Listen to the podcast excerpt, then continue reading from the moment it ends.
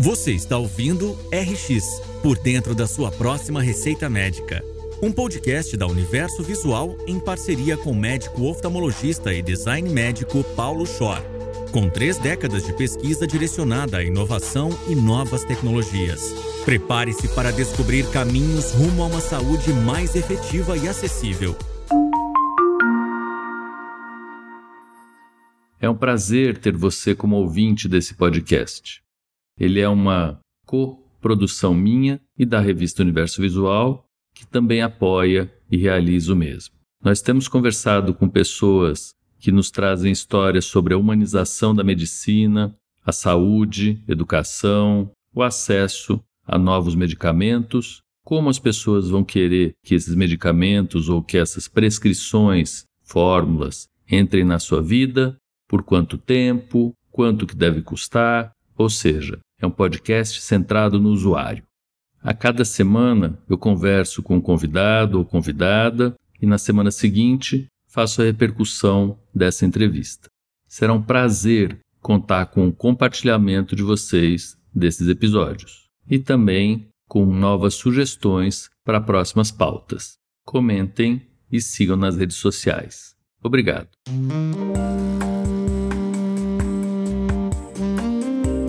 Olá, hoje vou conversar com o Ralph Toenges e nós nos conhecemos já há algum tempo. É legal não falar quanto tempo para não revelar idades, mas o Ralph é um querido e ele foi eleito um dos das pessoas mais influentes abaixo dos 30 anos pela revista Forbes. Ele tem um currículo bem comprido que eu vou falar aqui para vocês. Ele tem três formações, duas pelo INSPER, uma pela Sanfran. Ele abriu mais de 15 clínicas oftalmológicas, vai falar para a gente como é que ele fez isso sendo um economista, um businessman e um advogado. Já viu mais do que 200 mil casos oftalmológicos no Brasil, Moçambique, Haiti, Índia, conversou com Warren Buffett, fez parte de uma bolsa da Fundação Estudar. Um começo que eu acho que talvez valha a pena a gente conversar, Ralph, da história de One Dollar Glass, da onde veio a tua conversa, da onde é que veio essa ideia de você ser um empreendedor social, e eu também queria que você definisse o que é um empreendedor social. Você não quer comentar um pouquinho desse começo? Primeiro, Paulo, obrigado pelo convite, né? Vou contar um pouco da história, de como a gente começou a Renovatio, você foi, acho que, o primeiro oftalmologista que apoiou a gente, que pelo menos ouviu o nosso trabalho. Então, aqui de antemão, meu obrigado pela oportunidade de falar aqui no podcast, mas também por fazer parte dessa história lá no comecinho, quando você acreditou em alguns jovens universitários que queriam fazer algo diferente. É na época, assim, nem pela saúde oftalmológica, a gente não tinha tanta essa visão, mas fazer algo diferente em termos de impacto, né? Então, meu nome é Ralph, eu me defino como empreendedor social, e aí eu acho que a gente pode explorar um pouco dessa definição mais para frente. E hoje eu lidero a Renovatio, que é a maior ONG independente de saúde oftalmológica do país. Quando eu falo independente, que a gente não usa recursos do Sistema Único de Saúde. Né? A gente consegue viabilizar os atendimentos com recursos privados, algum tipo de recurso público, mas sempre independente do Sistema Único de Saúde. Eu formei em três faculdades, eu fiz Direito na USP, Economia no INSPER e Administração no INSPER eu morava no interior do Rio de Janeiro e eu vim para São Paulo com o sonho, na verdade, era de fazer direito. E teoricamente, né, a melhor faculdade de direito do país é a USP, né? Eu decidi que eu ia tentar. Eu fui muito bem no vestibular na primeira fase, consegui bem ou mal com 17 anos passar bem na FUVEST e vim para São Paulo para estudar. Aí chegou o primeiro baque, mudar de Petrópolis para São Paulo é ter um baque financeiro, né? E aí meus avós, minha mãe se juntaram ali, eles conseguiram me ajudar no primeiro ano de São Paulo. Eu comecei a estagiar é, em direito e eu vi que eu era bom em número, né? E talvez se eu tivesse uma formação de economia, isso poderia me alavancar na carreira jurídica, que era a minha ideia inicial de trabalho. Prestei vestibular para o INSPER, que é uma faculdade de negócios super reconhecida em São Paulo. Passei, e aí veio um outro baque, que essa faculdade custa valores super altos. No primeiro ano de faculdade, acho que essa formação é importante porque ela faz parte do propósito de querer empreender. O meu colégio, onde tem o ensino médio, pagou um ano da faculdade. Depois eu ganhei bolsa do próprio INSPER eu ganhei bolsa da Fundação Estudar, poder cursar os cursos, né? Nesse processo de poder ter muito apoio, no final da faculdade, nos últimos dois anos ali da faculdade, eu falei, olha, eu pude estudar das, talvez nas melhores escolas do país, nas suas áreas de atuação, né, por direito na USP, economia e administração no INSPER, que eu tive apoio de muita gente. Então, eu decidi, eu virei para um grupo de amigos, falei, olha, vamos tentar fazer algo para retribuir isso.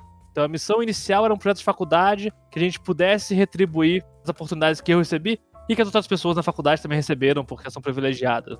A gente começou esse processo fundando uma organização social na faculdade que chama Enactus. Enactus é uma organização estudantil e cria times em faculdades e eles competem numa competição mundial, né? Então você viaja para fora. Então a gente queria fazer esse processo. Nesse processo eu ganhei e lá eu conheci um grupo da Alemanha que falava que 680 milhões de pessoas no mundo precisavam de um par de óculos e não podiam pagar. Imagina que 10% da população mundial precisa enxergar e ela não consegue fazer por não ter acesso, não ter dinheiro para pagar algo simples pra gente, que é um par de óculos. Aí um alemão, que é o Martin Alfmuth, ele inventou uma máquina que ele conseguia produzir um óculos de grau de baixo custo, que é o One Dollar, que chamava One Dollar Glasses, né? One Dollar Glasses porque há 10 anos atrás, é o custo do material é One Dollar. Tem um óculos que ele é super eficiente, ele é super resistente. E quando eu vi esse projeto, eu falei assim, nossa, legal porque pode ser produzido localmente. E a gente tinha aquela ideia de produzir com as pessoas em vulnerabilidade. E aí a gente trouxe esse projeto para o Brasil, a gente entrou em contato com eles e a gente propôs para poder fazer isso no Brasil. Então, no começo da Renovatio, começou a desenvolver maneiras de saúde visual de como a gente fazia a consulta e distribuía esses óculos. E esse processo rodou super bem até o momento que a gente teve que tomar uma decisão aonde a gente queria focar, né? Se a gente queria focar na produção ou se a gente queria expandir, né, o atendimento, a saúde, porque as duas coisas era muita coisa pra gente naquele momento, né? A gente estava na faculdade ainda. E a gente terceirizou a produção, a produção hoje é feita na Bolívia, e a gente hoje foca em saúde visual. A missão da Renovatio é transformar o que a gente fala, né, o excludente cenário da saúde visual no Brasil. A gente faz isso levando saúde oftalmológica com o médico oftalmologista para os lugares mais distantes do Brasil, né? Fomos para Moçambique, para a Índia, para o Haiti. Esse ano a gente vai para o Iraque, vai para o Egito ano que vem, mas o foco de fato é o Brasil eu acho que a tua história ela é fantástica por si só. Ela é super motivadora. Todos os lugares que você vai, as pessoas querem fazer parte do movimento. Talvez quisesse que você definisse um pouco o que, que para você é inovação social e empreendedorismo social desvinculado de voluntariado e como que o social ele é autossustentável e qual é a diferença do social, da inovação social, no sentido de você entregar uma solução sem necessariamente ser movido pelo lucro. Coloca um pouquinho isso em perspectiva, Ralf. O setor social ele mudou muito, né, de 10 anos para cá, né, desde 2013 até hoje, né. E eu decidi seguir uma carreira e aí foi um processo de decisão que foi muito complexo até para mim de continuar a né? Assim, a gente chegou num, num tamanho quando tava me formando que assim, ou eu continuava e a gente fazia isso acontecer, ou eu ia pro mercado tradicional e eu tinha plena consciência que aquilo ia acabar. Então, nossos primeiros 16 mil óculos, os 15 estados que a gente atuou, as primeiras 20, 30 mil consultas, a gente ainda era estudante universitário e voluntário, tá? Então todo mundo estava na faculdade, sendo voluntário, fazendo aquilo acontecer. É, mas chega num momento de tamanho, quando eu fui me formar, a gente entendeu o que a gente queria para aquilo, né? Eu tenho um desafio. Como que eu resolvo esse problema? E é um problema gigantesco, que até várias indústrias, várias empresas não conseguiram resolver. Então, assim, se várias empresas que são qualificadas, com gente boa, com executivo, não conseguiu resolver, como que eu vou tentar resolver isso de forma voluntária? Eu não vou estar focado naquilo, né? Amor não paga boleto. Porque assim, eu, eu tenho um desafio gigantesco. Eu preciso resolver um problema. Igual o Uber quer resolver um problema, igual lá, o Airbnb resolve um problema, igual uma grande empresa busca é, resolver uma dor do mercado, eu quero resolver uma dor. Uma dor mais social, sim, mas é uma dor gigantesca. Então eu preciso trazer para trabalhar com a gente as melhores pessoas. E aí eu vou entrar no que você falou de definição do que é inovação social e empreendedorismo social. A gente hoje tem 50 pessoas que trabalham pra gente. As 50 pessoas que trabalham pra gente recebem salário todo mês. E elas são remuneradas em salários iguais ou até às vezes maiores que elas receberiam no mercado tradicional. Por que a pessoa pode trabalhar numa grande empresa e ganhar um salário X e ela deveria vir para uma organização social e ganhar menos? Eu quero trazer, eu quero trazer a pessoa que trabalha na Ambev. Eu quero trazer, a gente trouxe o nosso diretor financeiro do Vivino. Eu trouxe meu diretor de marketing de uma grande empresa. Porque são essas pessoas boas que, se a gente se unir e a gente conseguir fazer as pessoas trabalharem motivadas, e aí tem um pagamento adicional, que é o impacto e o propósito, né? Elas conseguem entregar muito mais. A gente tem um time que ele é profissional, que ele vive de entregar aquele impacto. E aí, óbvio, né? Você tem um combustível adicional para essas pessoas, que é o, o impacto que elas causam. Tô com um time hoje no Tocantins, eu tenho um time em Brasília hoje fazendo ação, um time tá entrando em terra indígena na semana que vem, e eu tenho pessoas que vão ficar 55 dias longe de casa. Mas elas estão ok com isso. Primeiro porque elas recebem por isso, mas mais do que receber, elas entendem o impacto que elas causam. Todo mundo que trabalha com a gente entende o impacto social que a gente causa. É, vai no campo, vai visitar. Então, assim, eles são todos movidos pelaquela causa, mas assim, a gente não é voluntário. Eu tenho meta, eu tenho resultado, a pessoa tem bônus, todo mundo ali, a gente é um processo quase de empresa E não, não existe certo ou errado, né? Mas foi o caminho que a gente escolheu para poder causar um objetivo que é resolver um problema, né? Para fazer isso, eu preciso de gente boa focada naquilo, né? Por mais que a Renovat ela seja uma organização sem fins lucrativos, a gente desenvolveu uma metodologia de trabalho, um produto, que é fazer oftalmologia em larga escala, né? Eu tenho um modelo de atendimento. A gente começou lá atrás com uma, com uma missão inicial, que era o foco do óculos, é fazer a consulta mais com foco na refração e entregar o óculos. E na verdade a gente fez uma ação em Barretos, junto com a OneSight. A gente entendeu que ali 84% sim, você resolvia com óculos, mas 16% tinha uma patologia. E a gente começou a desenvolver um processo de saúde visual completa. Eu preciso esse paciente ser triado, fornecer a consulta. Se for óculos, resolver esse problema na hora. A vantagem do nosso óculos, que é esse óculos alemão, ele é montado na hora. E aqueles 16% tem que facilitar o acesso desse paciente ao terciário e garantir a solução desse paciente, né? E a gente faz ações hoje com mil, mil e quinhentas, fizemos duas mil pessoas num dia. E é um processo todo modular que a gente desenvolveu. Isso é um produto. Esse produto é o atendimento, é a entrega, e aquilo ali sim tem margem, ele viabiliza o pagamento do nosso time também, a estrutura funcionar, e os investimentos que a gente precisa fazer. Então, assim, custo é esse, paga só o custo. Não, eu tenho um produto, eu sei que esse produto é eficiente, ele tem margem sim, porque essa margem tem que bancar uma estrutura de uma organização e uma empresa, o time que está lá dentro trabalhando, que está se movendo por aquilo. Então não é voluntário. É um modelo de inovação social. Inovação social pode ser um produto, pode ser um processo, pode ser uma solução em geral, que ela causa um impacto social na sua essência. A inovação social é um processo de solução de um problema social de uma forma sustentável. Todos esses produtos que a Renovat oferece têm margem, elas financiam o time que trabalha para fazer aquilo, trabalhando com amor. Eles fazem, pô, eles adoram o que eles fazem, mas sim, eles têm que receber no final do dia. E a gente entrega o resultado na última linha, positivo, e esse resultado é reinvestido para poder potencializar o impacto social. Eu acho que isso é tão importante, Alfa, porque a gente de vez em quando coloca tantos negócios de impacto social, como as inovações sociais ou o empreendedorismo social, como algo que é, que nem você falou, por amor. Amor não paga boleto. E é possível, acho que você é um exemplo enorme de como é que você faz isso funcionar, mantendo foco. E o que você falou é mais importante ainda, né? O foco é no impacto. O foco não é assim, vamos fazer qualquer coisa que dê dinheiro. Não, você nunca saiu do teu foco. Você podia ter feito outras coisas que dariam muito mais dinheiro do que o que você está fazendo, mas o teu foco é no impacto. Acho que isso é bastante importante. Indo um pouquinho para o lado da tecnologia, você entrega um óculos que a gente sabe que é um óculos que resolve o problema das pessoas bastante bem suficientemente bem para que elas tenham as atividades delas e para que elas tenham uma performance adequada. E é um óculos, como você falou, que tem a esfera, ele não corrige o astigmatismo. Falando aqui com o chapéu de oftalmologista. Tá ótimo, tá perfeito, mas eu imagino que você tenha tido uma resistência do tipo assim, mas o teu óculos não corrige 0.25 de astigmatismo. Eu respeito a receita do médico. Então, assim, eu não faço equivalente esférico. Na, assim, a gente tem um óculos que entrega na hora. Ele é esférico de menos 10 a mais 10 de 0,25 a 0,25. Mas a gente tem os óculos de acetato normal e eu produzo óculos tradicionais que resolvem o resto do problema. Então, assim, a gente tem uma proporção ali hoje, quando fala de doação, de uns 60% a 40%, dependendo da idade do público, né? Então, se a criança tem mais astigmatismo e aí tem mais uma dificuldade né, de fazer a correção, e se for mais idoso, mais adulto, é pela questão de leitura e tudo, eu consigo mais entregar a parte do esférico.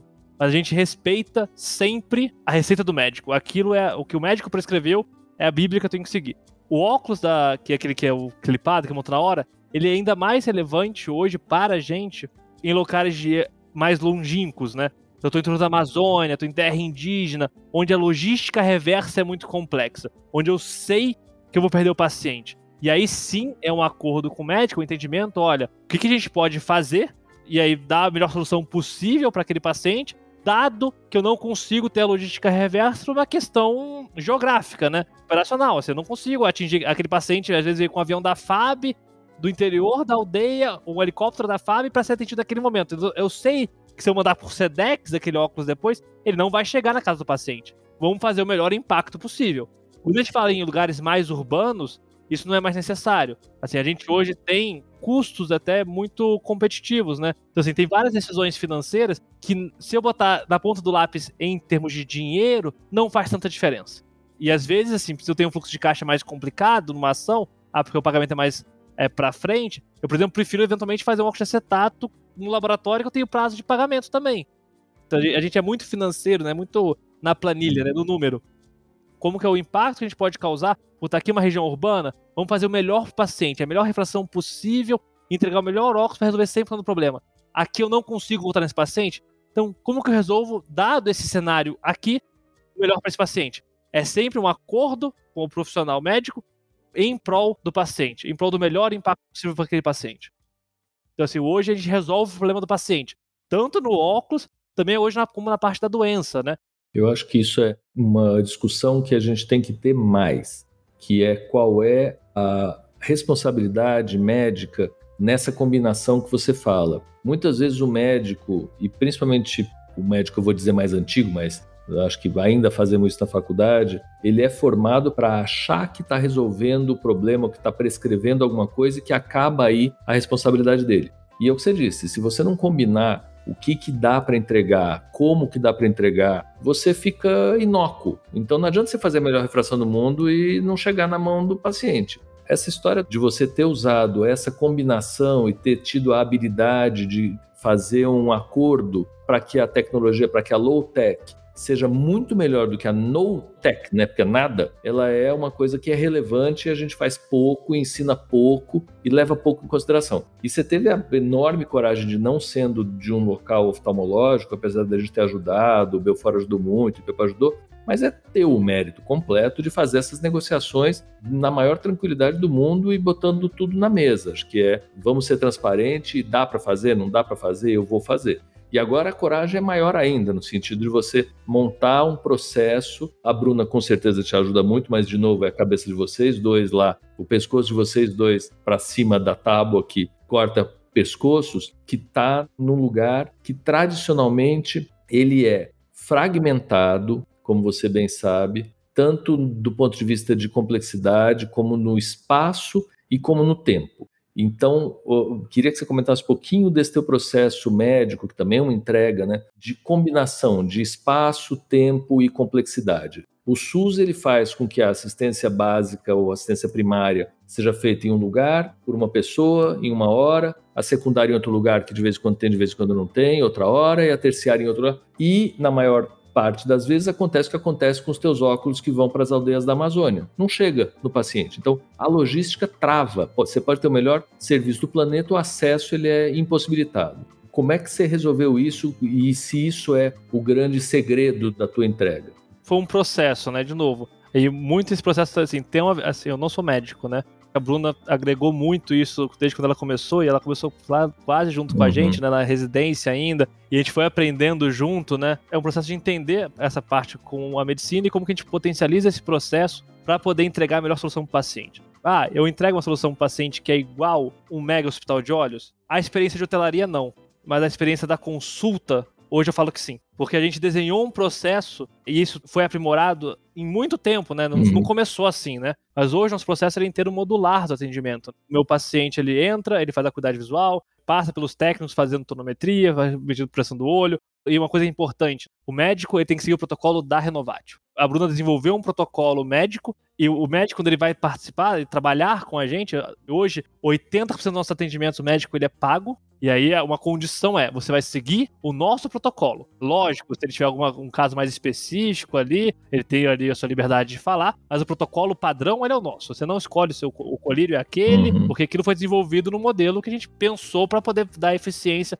e garantir o melhor atendimento do processo para o paciente. Então, ele passa nesses exames, depois ele faz uma retinografia de todos os pacientes, que eu acho que é um controle de qualidade pro processo médico. Né? Se a gente perdeu alguma coisa naquele processo que ele é eficiente, eu consigo recapturar isso na retinografia. E depois o paciente faz a, a biomicroscopia, vai para a consulta completa, faz a refração e eventualmente depois recebe o óculos. Uhum. Aí a gente automatizou esse processo, deixou ele o mais eficiente possível hoje, fazendo tecnologia, né? Então a gente gosta de testar coisa nova. Às vezes tem aparelhos que a gente usa que nenhum hospital no Brasil tem. Pouco da pandemia, eu viajei para fora do Brasil, fui para Israel, fui para Itália, fui para China, procurando o que há de inovador em tecnologia de oftalmologia. Então tem muita coisa que a gente está testando para poder deixar sempre esse processo mais eficiente.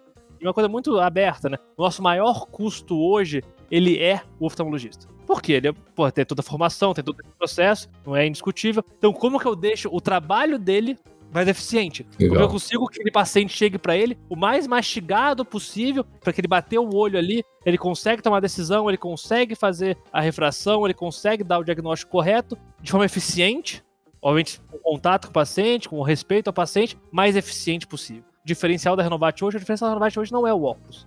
Mas o que a gente aprendeu nos últimos anos é como que eu faço um processo de oftalmologia de qualidade, garantindo o paciente a melhor solução possível e em larga escala, né?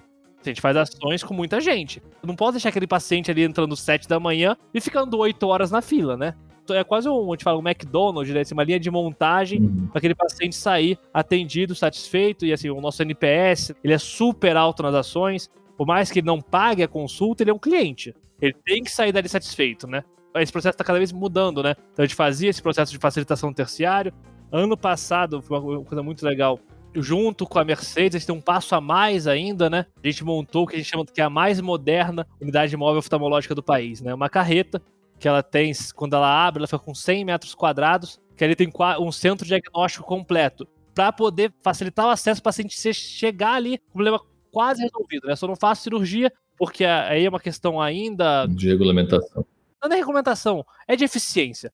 A cirurgia no centro hospitalar, ela é mais eficiente, ela é mais barata que numa unidade móvel e ela tem menos risco para o paciente com uma taxa de infecção menor. Hum. Então não faz sentido hoje para a gente eu botar uma cirurgia numa carreta se eu consigo separar aquele paciente que é o cirúrgico né, e levar ele para ponto de referência. É mais barato eu transportar esse paciente já triado, já com os exames feitos uma vez para o centro de referência, do que eu tentar, com um risco maior para aquele paciente, fazer essa cirurgia na unidade móvel.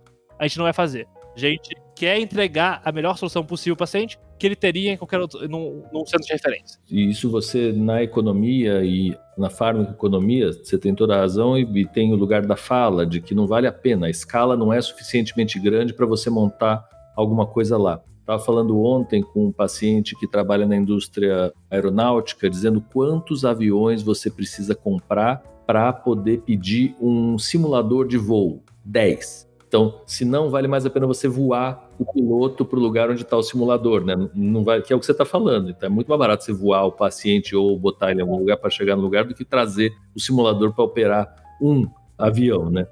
Mas o que você está dizendo é, para mim, fantástico, porque você chega num lugar que a gente tem batido muito, que é como é que você escala humanidade. Então, como é que você usa a tecnologia para aproveitar do melhor jeito possível o que o ser humano ainda tem de diferente da máquina. E como é que você espanta esse fantasma de a máquina vai substituir o ser humano? Você está mostrando na prática essa conversa toda, como é que você tira o máximo do oftalmologista que com certeza vai ficar menos cansado na hora que ele atende teus pacientes com essa mordomia, entre várias aspas, de ter os dados. Ele não precisa cabecear e marcar gol, ele precisa só marcar gol. Exato. Mas ele precisa marcar mais gol. Né? Exatamente né? é um isso. Essa história.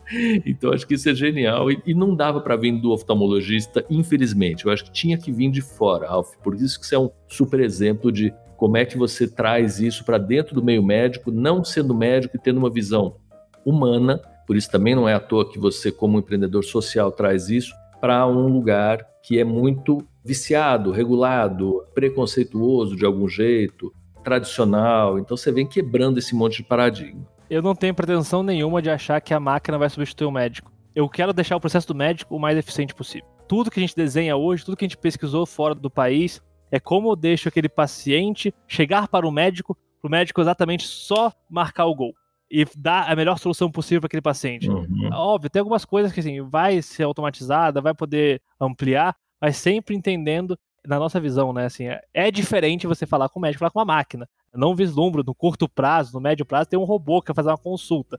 O que a gente sempre busca é deixar esse processo, usando tecnologia, mais eficiente para o médico ser mais aproveitado. Uhum. É, a tecnologia pode permitir ele fazer isso. É vezes até na clínica dele, ah, hoje atendo, sei lá, 30 pacientes, com tecnologia, eventualmente posso atender 40, 50, saindo da parte social mesmo, a parte privada. Então, como que a tecnologia potencializa aquele processo de atendimento para ele continuar tendo a qualidade que ele sempre teve, mas eficiente. A tecnologia pode permitir isso. E é o que a gente testa no nosso processo. Então, tem coisa que a gente testou e deu errado, e tem coisa que a gente está testando e está dando certo. É um processo de testa, mensura, testa, mensura, testa, mensura. E assim, a gente mensura tudo. Mensura o tempo daquele paciente no autorrefrator, o tempo do paciente para poder passar na lâmpada. Então, assim, a gente tenta mensurar o máximo possível para capturar dado e garantir a eficiência do processo. Sem impressionar o profissional, tá? Não fica lá, doutor, você tem que atender 100 pacientes, não sei o que, blá. Não, assim, a gente mensura para poder onde está o gargalo e onde eu consigo deixar esse, essa linha de montagem o mais eficiente possível.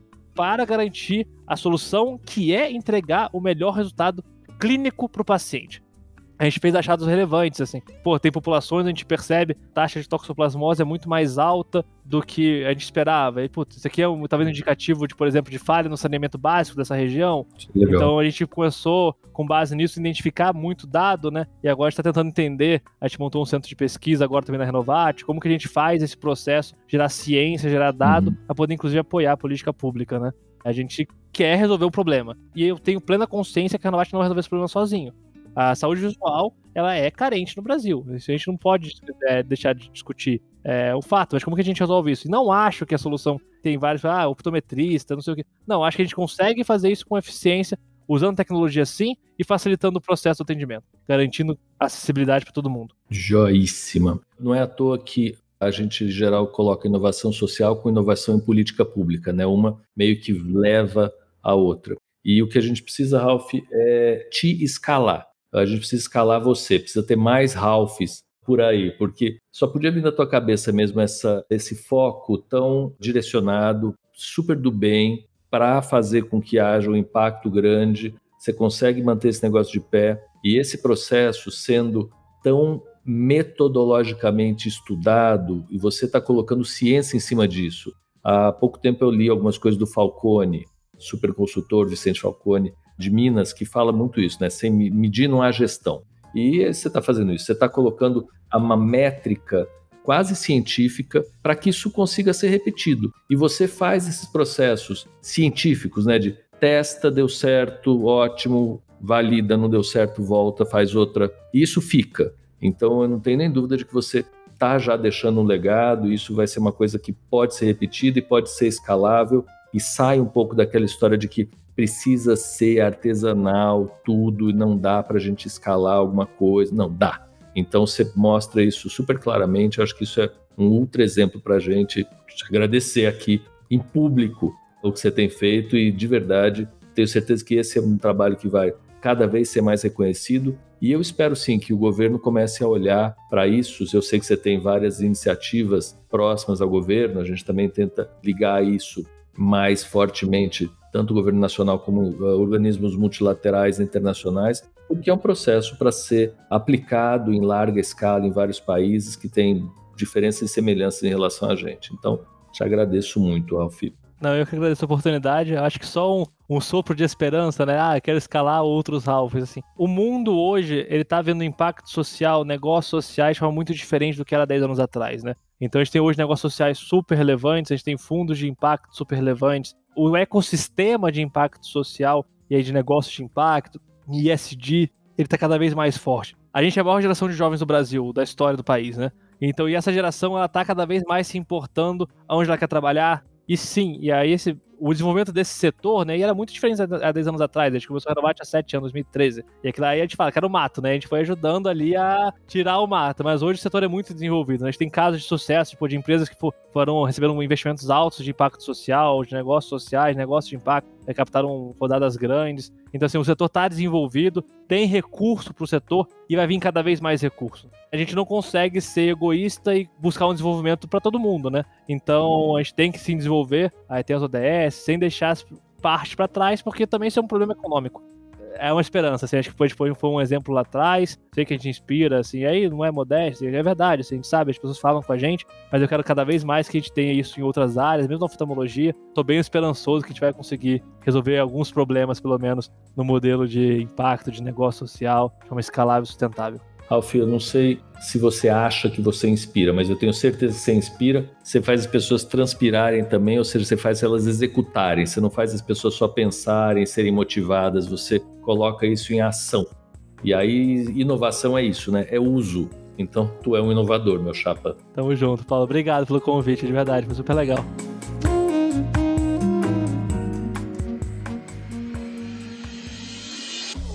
Você acabou de ouvir RX por dentro da sua próxima receita médica com Paulo Schor. Aproveite para se inscrever em nosso canal e acompanhar semanalmente as histórias e repercussões que serão apresentadas por aqui. Siga também as nossas redes sociais, arroba Revista Universo Visual e arroba Paulo Schor. Até a próxima!